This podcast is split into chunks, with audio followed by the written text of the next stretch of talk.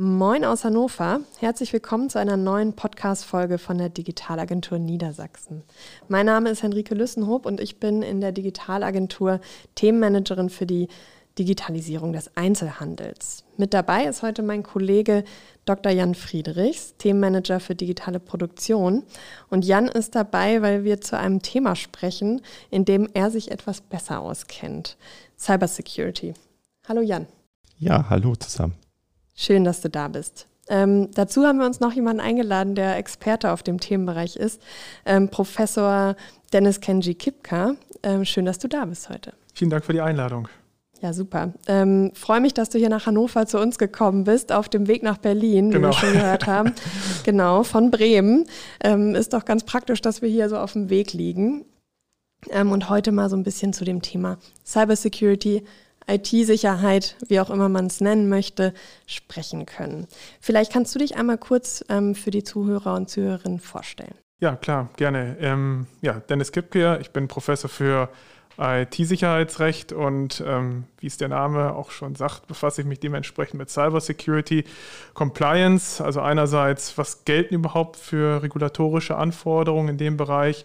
Ähm, und natürlich auch, wie kann man die umsetzen. Und da haben wir natürlich auch sehr, sehr viel Regulatorik, ganz, ganz viele Gesetze auf nationaler Ebene, ähm, auf europäischer Ebene und im Zuge der wachsenden Bedrohungslage der letzten Jahre hat natürlich auch die Zahl ähm, der Gesetze, an die man sich als Unternehmen halten muss, zugenommen. Und das ist das, was ich eigentlich tagtäglich beforsche. Mhm. Ja, das ist gut, wenn jemand einen Überblick hat.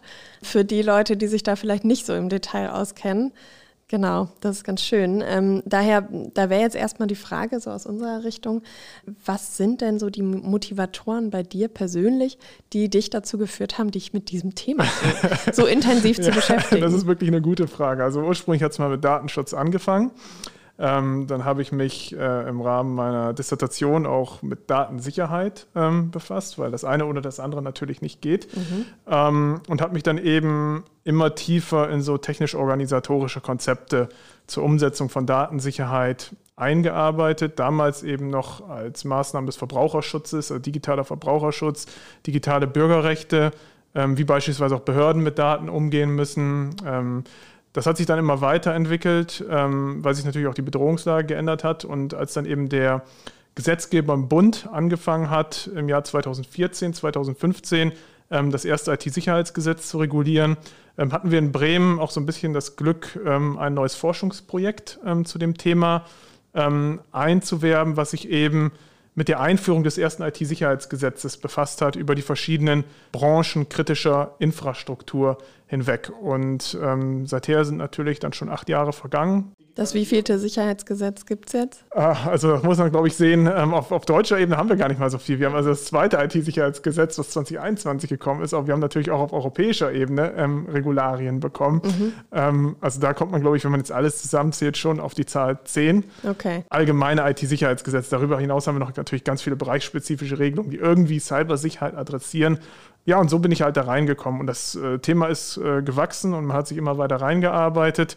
Ähm, und deswegen sitze ich heute hier. Ja, ja, genau. Daher brauchen wir hier dein, dein Expertenwissen. ähm, das nehmen wir heute sehr gerne auf. Wir haben ein paar Fragen mitgebracht und ähm, ja, wo wir ein bisschen tiefer einsteigen können. Ähm, ganz grundsätzlich oder vielleicht so die, diese Situation, die sich vielleicht manche Unternehmen, wenn sie das Wort Cybersecurity hören, auch schon vorstellen. Ähm, genau, es passiert der Ernstfall. Das heißt, wir sitzen vielleicht am Laptop und ähm, merken, oh, jetzt ist es passiert. Äh, wie geht man vor? Gibt es ähm, Dinge, wo du sagen kannst, das sollte man tun und das lieber nicht? Also man kann das natürlich schwer pauschalisieren. Es kommt natürlich immer aufs konkrete Unternehmen an, um was für eine Art von Bedrohung es sich handelt, ähm, die sich da realisiert, wie groß ein Betrieb letzten Endes äh, auch ist und wie wichtig das Digitale mhm. in solch einem Betrieb ist. Wichtig ist aber in jedem Falle Ruhe erstmal zu behalten, also nicht auf einmal in Panik alles äh, wild abzuschalten. Also man muss da auf jeden Fall systematisch handeln. Und die erste Frage, die man sich immer stellen sollte, ist, ist es wirklich ein Cyberangriff, also das, worüber wir hier sprechen? Mhm. Und ich glaube, worauf diese Frage auch ähm, abzielte. Oder haben wir vielleicht nur einen technischen Defekt, einen Softwarefehler, Hardwarefehler? Das kann ja auch durchaus ähm, mal vorkommen.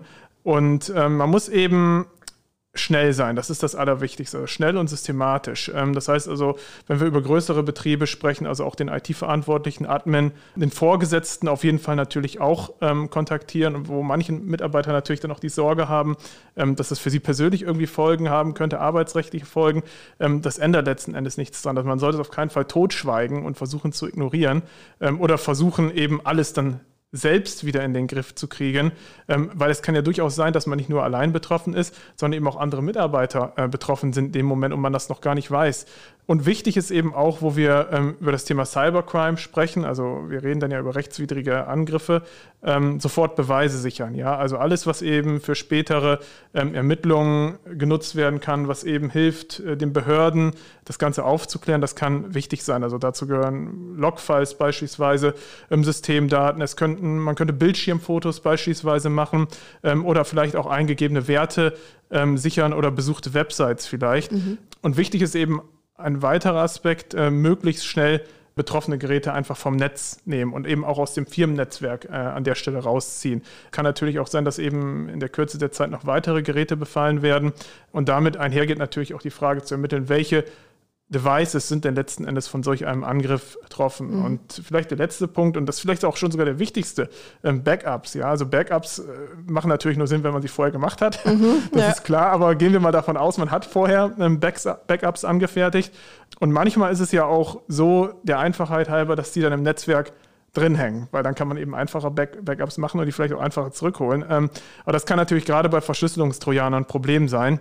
Ähm, und auch hier gilt es eben, Backups sofort nicht, also sofort aus dem System rausnehmen, also nicht im aktiven System ähm, erhalten. Und ähm, manche Unternehmen sagen dann ja, Cyberangriffe, wenn die erfolgt sind, da halten wir irgendwie lieber mal die, irgendwie die Decke drauf, mhm. ja, schön totschweigen. Aber auch da sollte man eben möglichst rasch Kontakt mit Behörden aufnehmen. Und das betrifft eben nicht nur die Strafverfolgung, sondern es kann ja auch Meldepflichten geben, ja, weil beispielsweise ein Cybervorfall auch dazu führen kann, dass auf einmal Daten abgeflossen sind, personenbezogene Daten. Und dann sind wir beispielsweise gleich bei datenschutzrechtlich relevanten Meldepflichten. Also es mhm. gibt eine Menge zu beachten. Das äh, wollte ich auch gerade sagen. Also da gibt es schon eine ne Menge, die du da jetzt aufgezählt hast, also wo man wirklich sagt, eigentlich genau bei diesem Punkt muss man auch schnell sein. Da macht es natürlich Sinn, vorinformiert zu sein. Also wir kommen zu dem Thema später noch Prävention. Ne? Aber also ich merke das äh, ganz persönlich. Ähm, wir haben hier Jan bei uns, der sich einerseits äh, ja einfach mit dem Thema beschäftigt, aber auch intern so ein bisschen darauf achtet, dass wir uns auch alle damit beschäftigen. Ne? Und weil es bringt ja am Ende auch nichts, wenn es eine Person gibt, die weiß, wie der ganze, wie das Ganze funktioniert und worauf ich zu achten habe. Ich merke selber, ich muss selber immer mal daran erinnert werden, dass ich sensibel bin ähm, bezüglich ja, was sich so verändert, was, ähm, was so passieren kann. Jan, da bist du ja auch ganz gern der, der sagt, hier habt ihr heute schon ein Passwort geändert, ne? Ja, das ist, gehört sicherlich auch zu meinen Pflichten dazu. Ähm, aber auch ein Punkt ist, ähm, da wir natürlich auch sehr viel in Öffentlichkeitsarbeit unterwegs sind, haben wir auch diverse Stellen, wo wir auch kontaktiert werden. Also sei es über Social Media Stellen oder halt äh, den typischen Einfallstor halt über die E-Mails. Ähm, und da immer wieder drauf zu schauen und auch mal Awareness-Schulungen zu machen und einfach oder sich selbst zu informieren, beispielsweise über diverse Websites, wo man sich auch mal durchchecken lassen kann oder selber durchtesten kann, ähm, dass man auf diese Dinge einfach auch Acht gibt. Das ist das eine. Ähm, überhaupt diese technischen äh, Dinge sich anzuschauen. Der zweite Punkt ist eher so dies, dies Persönliche sozusagen, dass man dem Unternehmen irgendwie so eine Art Ersthelfer zur Verfügung hat, mit dem man, den man ansprechbar hat und sei es nur der Kollege, ähm, dass man da halt, wenn man jetzt irgendeinen Vorfall hat oder man hat was Verdächtiges, wäre ja zum Beispiel auch ein Punkt, man sagt, ich habe jetzt nur einen Verdacht, ähm, dass man den Kollegen mal holt und sagt mal, guck mal hier, was ist denn da eigentlich? Ist das jetzt wirklich ein technischer Fehler oder ist das was Verdächtiges so, ne? Dass man da halt so die Ansprechperson hat. Ja. Also das finde ich da sehr wichtig. Ja. Ja, so diesen einen Ansprechpartner, ne, der sich dann auch ähm, da up to date hält. Also das ist ja auch was wir merken, also da passiert ja jeden Tag irgendwie was Neues, wo man ähm, wieder merkt, ah, da gibt es vielleicht ein neues Einfallstor oder was auch immer. Es ist, denke ich, da einfach sehr, ja, sehr viel Entwicklung drin. Daher gehen wir da auch schon Richtung Einfallstor. Das war jetzt eine super Überleitung. Was sind denn so die wichtigsten oder die, die häufigsten auftretenden Einfallstore, die bei Unternehmen ähm, sich so vorfinden, also Schwachstellen, ähm, wo Unternehmen vielleicht genauer reinschauen sollten? Ja, also das ist natürlich auch schwer pauschal zu formulieren. Da kommt es natürlich immer auf den konkreten Kontext an. Natürlich können wir einerseits Fälle haben, wo es um technische Fehlkonfiguration geht, ähm, was eben oft auch ein Einfallstor ist, dass veraltete, fehlerhafte Software irgendwo im Unternehmen ähm, eine Rolle spielt. Also deswegen ist die Aussage eben Software-Updates möglichst schnell zu machen und nicht auf die lange Bank zu schieben, die hat schon irgendwie so einen, so einen gewissen Hintergrund. Das äh, wird nicht einfach so gesagt. Ähm, was aber gerade auch im Mittelstand ähm, eine Rolle spielt, eine große Rolle spielt ähm, und oft auch völlig außer Acht gelassen wird, ist eben der Faktor Mensch. Ja? Ähm, Awareness ist ja irgendwie so ein Buzzword mittlerweile, das hört man ganz oft an verschiedenen Stellen, aber das ist, ist trotzdem wichtig. Ja? Und ähm, es gibt eine ganz einfache Grundregel im Netz, die bezieht sich jetzt nicht nur auf Cybersicherheit, sondern auch auf Privacy. Traue niemandem, den du nicht kennst. Das ist, das, und ich glaube, das muss man sich immer wieder vor Augen führen. Ähm, Beispielsweise bei LinkedIn, ja, da kann sich jeder Mann ein Fake-Profil angeben und sich für irgendeine Person oder einen Behördenmitarbeiter, wie auch immer, ausgeben, versuchen, Kontakte zu knüpfen, ähm, die erstmal interessant klingen, ja, um dann irgendwie an vertrauliche Daten zu gelangen. Ähm, nehmen wir das Beispiel Volksrepublik China. Ähm, die be betreiben da regelrechte Kampagnen, also gezielte Geheimdienstoperationen, ähm, um eben Leute davon zu überzeugen, vertrauensselig zu werden und Informationen preiszugeben. Und das nicht nur in der Europäischen Union, sondern beispielsweise auch in den USA, wo es ähm, Fälle gegeben hat, wo hochrangige Militärs eben angeschrieben wurden und eben übers Netz Kontakte angebahnt wurden. Und das, das glaubt man gar mhm. nicht, ja, dass solche Leute ja. dafür anfällig sind. Aber Schmeicheleien ähm, hört natürlich jeder irgendwo gern. Ja, das ist, das ist ganz klar. Und ein Punkt auch, ähm, den man häufiger so im Mittelstand hört, ist ja, ja, ich habe keine Ahnung davon, ich habe keine Ressourcen davon. Ähm, das bedeutet aber eben noch lange nicht, dass man nichts eben zum Thema IT-Sicherheit im Betrieb beitragen könnte. Und da auch wieder eben der, der, der Faktor Mensch. Ja, also laissez-faire, das können wir uns heute, glaube ich, nicht mehr leisten im Bereich der Cybersicherheit oder, oder eben auch die Aussage, ich bin nicht zuständig, ähm, deswegen ist es mir irgendwie egal. Und wir haben ja auch gerade auch viele Arbeitnehmer, wo das Thema Awareness eine Rolle spielt. Das heißt, dass ich Mitarbeiter beispielsweise auch ähm, Schule, regelmäßig Schule, Fortbildungen mache, ähm, dass ich beispielsweise auch, auch Use Case den Leuten, Use Case den Leuten zeige, wo eben ähm, Nachlässigkeit zu IT-Sicherheitsvorfällen geführt hat und den Leuten auch sage, es ist eben nicht egal, wenn ihr IT benutzt, also sei es jetzt aus dem Homeoffice heraus oder sei es im betrieblichen Kontext im Büro, ähm, dann habt ihr auch eine gewisse Verantwortung dafür. Und die Verantwortung bezieht sich nicht nur auf das, was ihr dann in den Computer eingebt, also auf euren eigentlichen Job, sondern auch, wie ihr mit den Ressourcen und Arbeitsmitteln ähm, umgeht. Und es gibt eben immer noch ähm, Fälle von Arbeitnehmern, die dann gefunden USB-Sticks irgendwo auf dem Parkplatz, ähm, also man glaubt es mittlerweile nicht mehr, aber dann einfach in den Arbeitsplatzrechner stecken, ähm, nach nach dem Motto, ja, schauen wir doch mal. So ist ja ganz ja. interessant irgendwie. Ähm, beim Morgenkaffee gucke ich mir Neugier. dann genau gucke ich mir dann irgendwie. Das, es hat neulich auch wieder eine Studie dazu gegeben, wo dann eben USB-Sticks auf Parkplätzen einfach bewusst zurückgelassen wurden. Da steht dann irgendwas auf die Urlaubsfotos oder sowas. Ne? Ähm, und das, das, das wurde dann in den Arbeitsplatzrechner reingesteckt. Und da gibt es eben auch Leute, die sagen, ich stecke das dann lieber in meinen Firmencomputer als in meinen eigenen privaten Rechner. Weil da, da, sind ja vielleicht irgendwelche Sicherheitsmechanismen, ähm, aber das sind ganz klar arbeitsrechtliche Sorgfaltspflichtverstöße an der, an der Stelle. Und, und ähm, daraus kann eben ganz schnell ein Sicherheitsvorfall für, für, das, für das Unternehmen werden. Und last but not least ist eben so, ähm, neben dieser technischen Seite, ja, ist es ja auch so, nicht alles anklicken, ähm, nicht alles wild runterladen, was man irgendwie runterladen kann. Ähm, vielleicht auch mal, ähm, wenn man Websites besucht, diese auf Echtheit zu überprüfen. Ähm, das ist ja gar nicht so schwer im Hinblick auf Zertifikate. Ähm, beispielsweise sich auch bewusst sein, dass wenn ich jetzt irgendwo im App Store unterwegs bin, nicht alle Apps automatisch gute Apps sind, also im Sinne der Funktionalität, die sie oft offenkundig beschreiben, auch irgendwie Hintergrundfunktionalitäten haben können. Man sollte nicht alle möglichen Kalendereinladungen akzeptieren ähm, und in seinen Outlook ähm, integrieren. Ähm, und das sind, glaube ich, alles schon ähm, wichtige Sachen. Und gerade auch wenn Meldungen, systemrelevante Meldungen auftauchen. Also wir haben ja eben über diese Updates gesprochen, ja. Also nicht einfach drauf und wegklicken, alles Mögliche. Ähm, das kann sich eben schnell rächen. Und vielleicht noch ein letzter Punkt.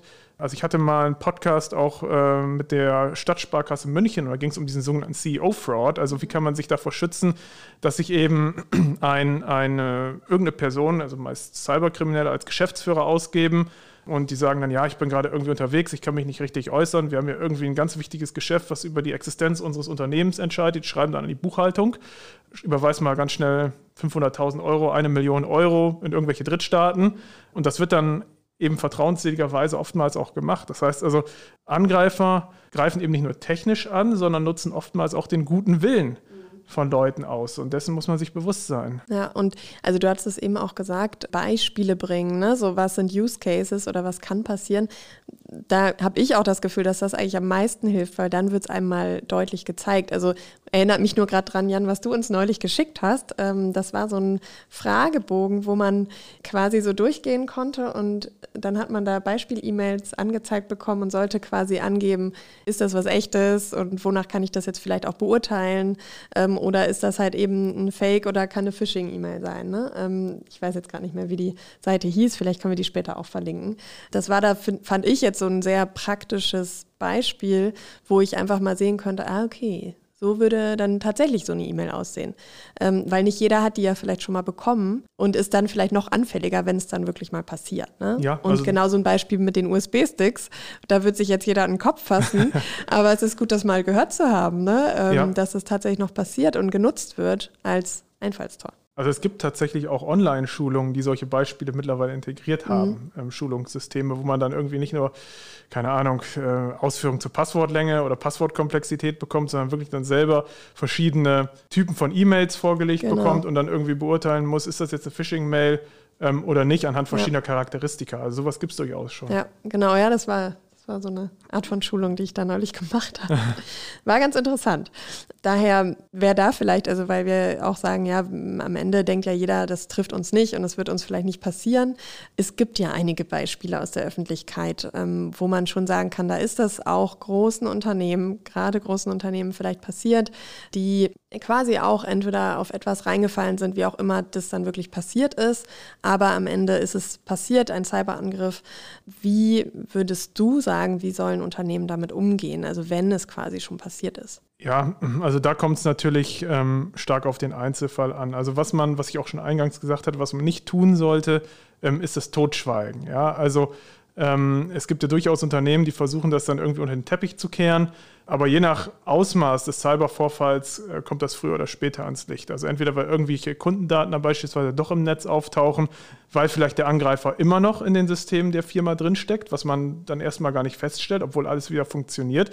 Ähm, da gibt es die unterschiedlichsten Konstellationen. Und ähm, Nobody is perfect. Also das mhm. gilt ja immer, ja. Man, also ich, ich meine, Cybersicherheit, es gibt keine hundertprozentige Cybersicherheit. Selbst wenn wir Top-Prävention betreiben, alle technisch-organisatorischen Maßnahmen umsetzen, ähm, die beispielsweise auch vom BSI empfohlen werden, heißt das ja nicht, dass nie ein erfolgreicher Cyberangriff geschieht bei uns. Das heißt, es ist immer auch juristisch gesehen nur das bestmögliche Bemühen um, um mhm. Cybersicherheit mhm. geschuldet. Und ähm, das müssen sich einfach Geschäftsführer auch vor Augen halten. Also es, es kann ja auch immer sein, dass ich beispielsweise als Unternehmen eine Dienstleistung erbringe, die mal nicht perfekt ist, ich nachbessern muss, ein Produkt ähm, ähm, herstelle, was irgendwie fehlerbehaftet ist.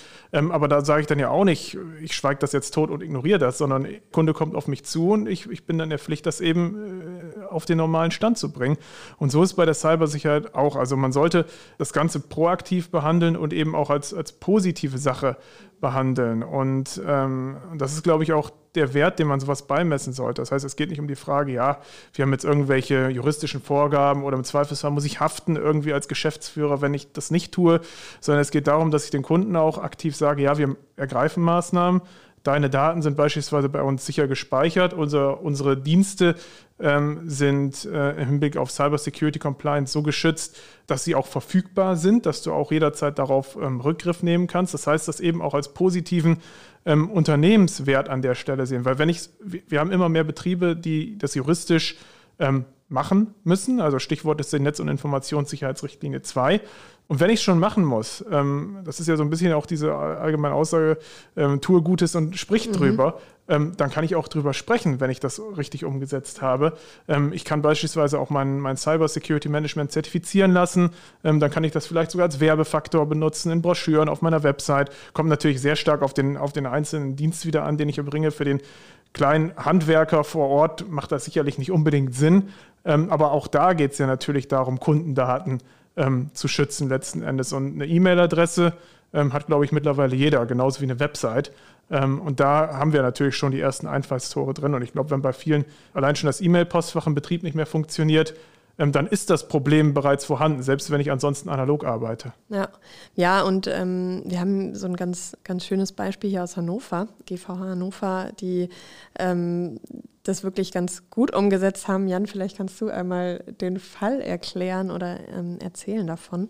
Ja, es gab da einen äh, Cyberangriff von nicht allzu langer Zeit, ähm, gerade bei der Einführung des Deutschland-Tickets. Und äh, zu dem Zeitpunkt hat sich natürlich dann auch die Einführung erstmal verzögert, vor allen Dingen für die Leute, die auch im, im Abo-Betrieb waren. Und äh, das hat natürlich erstmal zu Verunsicherungen geführt. Also was ist eigentlich mit meinen Daten? Die haben natürlich auch Einzugsermächtigungsdaten äh, von einem selbst gespeichert. Aber man ist da sehr proaktiv auch vorgegangen und hat eine, sofort eine Webseite geschaltet, ähm, hat dann die, die aktuellen Meldinformationen auch äh, sich dazu positioniert, dass so etwas vor ist und dass es weiterhin untersucht wird, eine entsprechende IT-Forensik beauftragt. Also das ist eher so, so ein positives Beispiel, wie man da auch an die Kunden herangegangen ist und aufgeklärt hat, ja. so an der Stelle.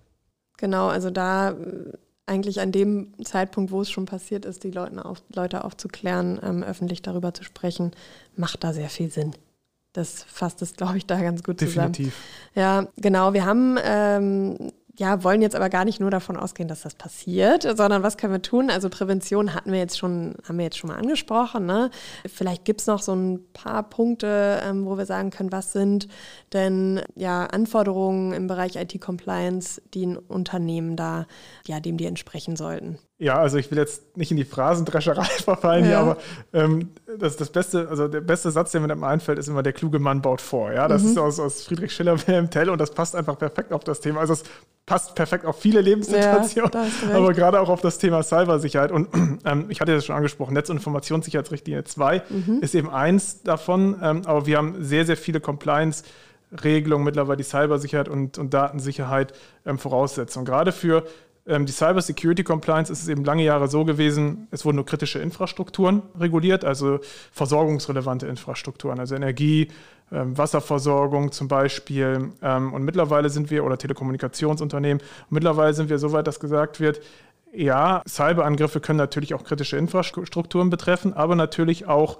ähm, KMU betreffen. Und ähm, das ist eben das, worauf NIS 2 jetzt abzielt, dass man jetzt sagt, ähm, wir reden über, nicht nur über kritischen Infrastrukturschutz, sondern auch über Wirtschaftsschutz, ähm, weil wir natürlich auch ähm, über die Produktivität ähm, eines Staates, der Europäischen Union sprechen müssen ähm, und sich ja in den letzten Jahren auch sehr viel gezeigt hat, dass eben nicht nur Großkonzerne angegriffen werden, sondern gerade auch kleine und mittelständische Unternehmen angegriffen werden. Es ist eben so, wo es was zu holen gibt, da gibt es eben was zu holen. Dann äh, mache ich mir vielleicht auch die Mühe, da mal zu schauen. Und gerade wenn ich weiß, dass bestimmte Unternehmen keinerlei Maßnahmen ergriffen haben, weil sie eben meinen, dass sie nicht betroffen sein könnten.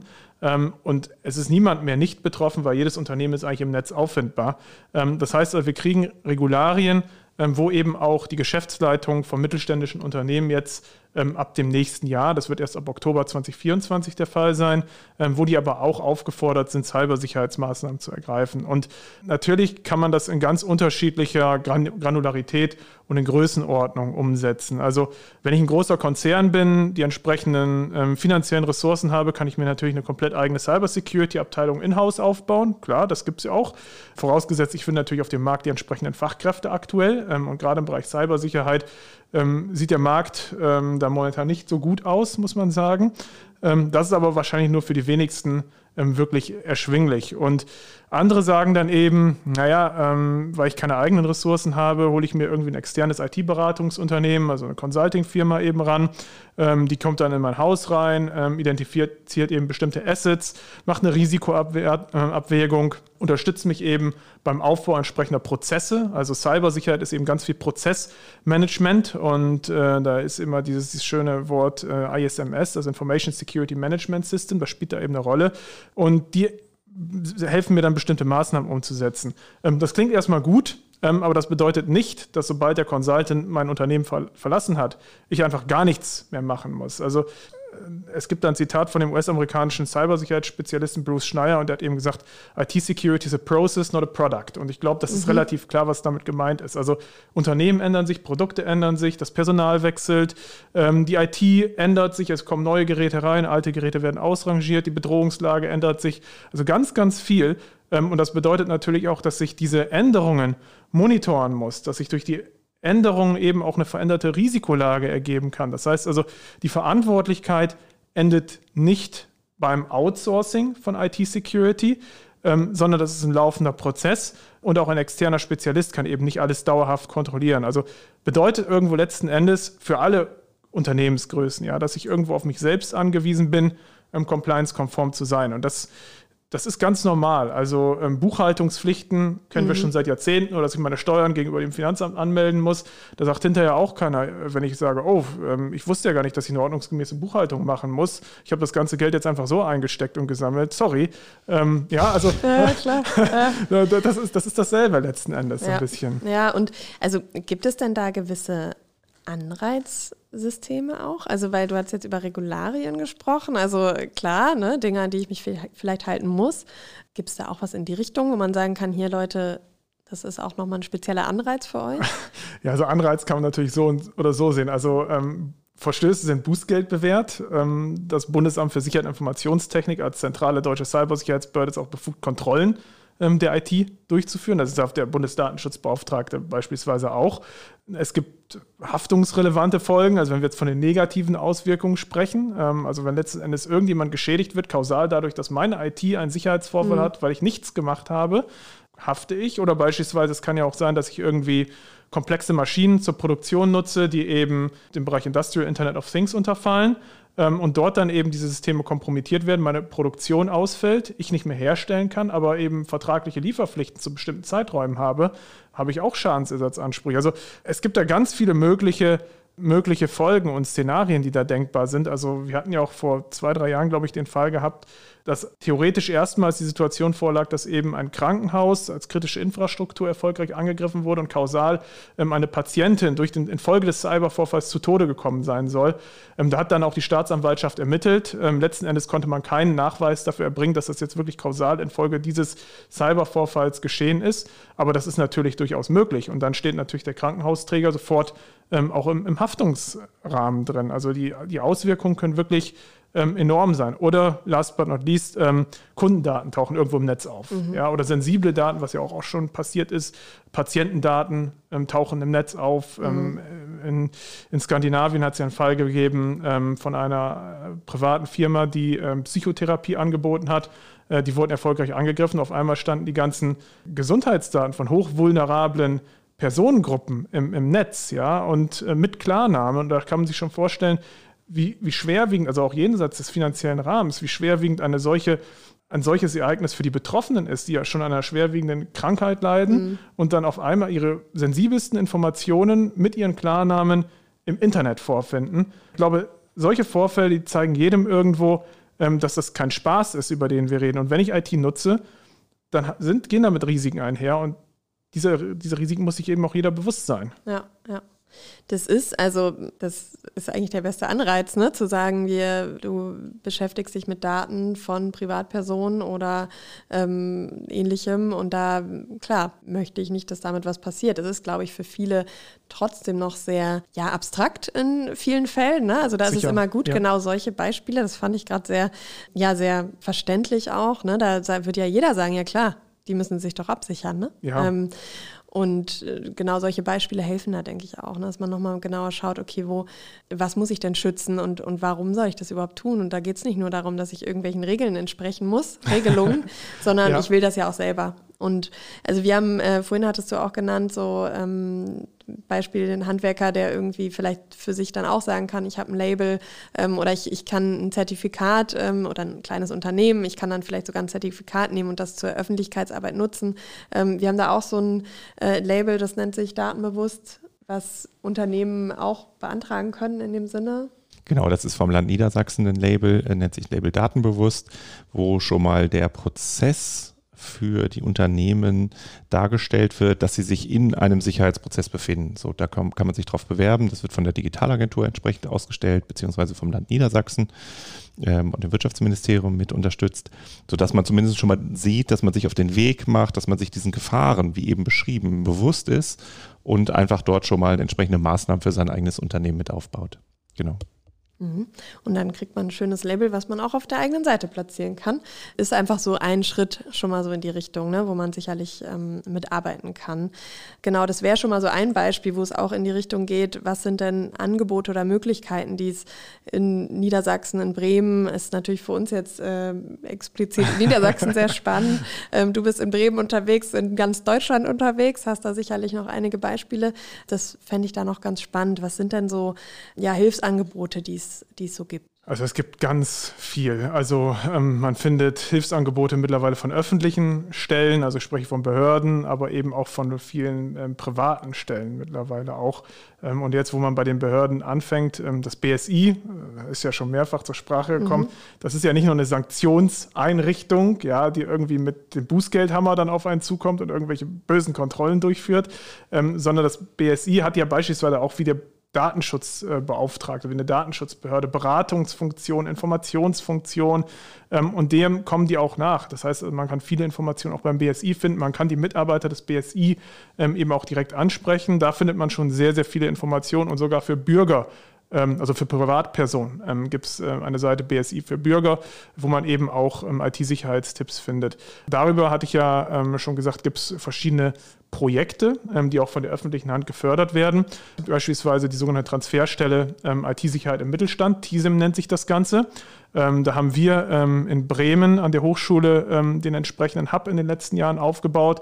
Das kann man sich so vorstellen, das ist halt einfach so eine Kontaktstelle ähm, und dann kann man sich daran wenden und dann wird man eben an die entsprechenden richtigen Kanäle weitergeleitet. So kann man sich das so ein bisschen vorstellen. Das gibt es auch in Niedersachsen, wahrscheinlich sogar auch in Hannover ähm, gibt es einen Träger hierfür. Ich weiß das jetzt nicht aus dem Kopf, aber wenn man Transferstelle IT-Sicherheit im Mittelstand eingibt, dann findet man das da. Ähm, ich glaube, in Emden ähm, gibt es, glaube ich, auch noch eine davon. Und natürlich, ähm, viele Privatunternehmen stellen natürlich mittlerweile auch Informationen zur Verfügung. Die sind natürlich nicht ganz ohne Hintergedanken, sage ich mal. Also natürlich will man irgendwie sein Produkt vermarkten, aber das kann schon sehr viel zur ersten Orientierung eben beitragen. Und das hatte ich ja auch eingangs gesagt, jeder kann was zum Thema Cybersicherheit beitragen. Ich muss dafür nicht Informatik studiert haben. Ich brauche kein Nerd oder Hacker sein oder kein ähm, IT-Spezialist oder ähnliches. Vieles ist eben auch relativ untechnisch an der Stelle. Es geht ja auch, was wir, glaube ich, gesehen hatten, ähm, viel um organisatorische Prozesse ähm, an der Stelle, um das Thema Awareness an der Stelle. Und eben, die Hacker nutzen eben auch nicht immer nur technische Einfallstore. Das muss man sich einfach ähm, bewusst sein. Da kann man schon viel machen. In Bremen ähm, haben wir äh, seit diesem Jahr eine Cybersicherheitsstrategie und Bremen hat sich das äh, auch politisch ähm, doch äh, intensiv auf die Fahnen geschrieben, sich darum zu kümmern.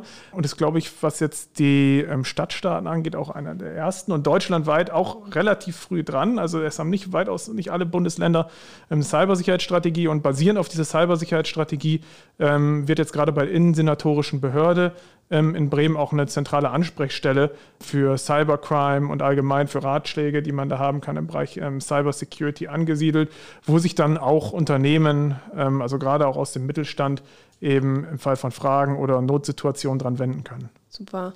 Also das sind auch alles Dinge, die würden wir auch nochmal hier am dem Podcast anhängen. Also äh, man kann sich das jetzt gar nicht alles merken, denke ich mir. Und die Zuhörer und Zuhörerinnen können auch nicht alles mitschreiben. Ähm, keine Angst, wir verlinken ähm, alles, was wir da so haben, was so Tipps sind, was ja gerade Webseiten sind oder, oder Initiativen, an die man sich wenden kann, das verlinken wir alles. Genau, vielleicht wir kommen schon so in Richtung Ende dieses Podcasts oder dieser Folge.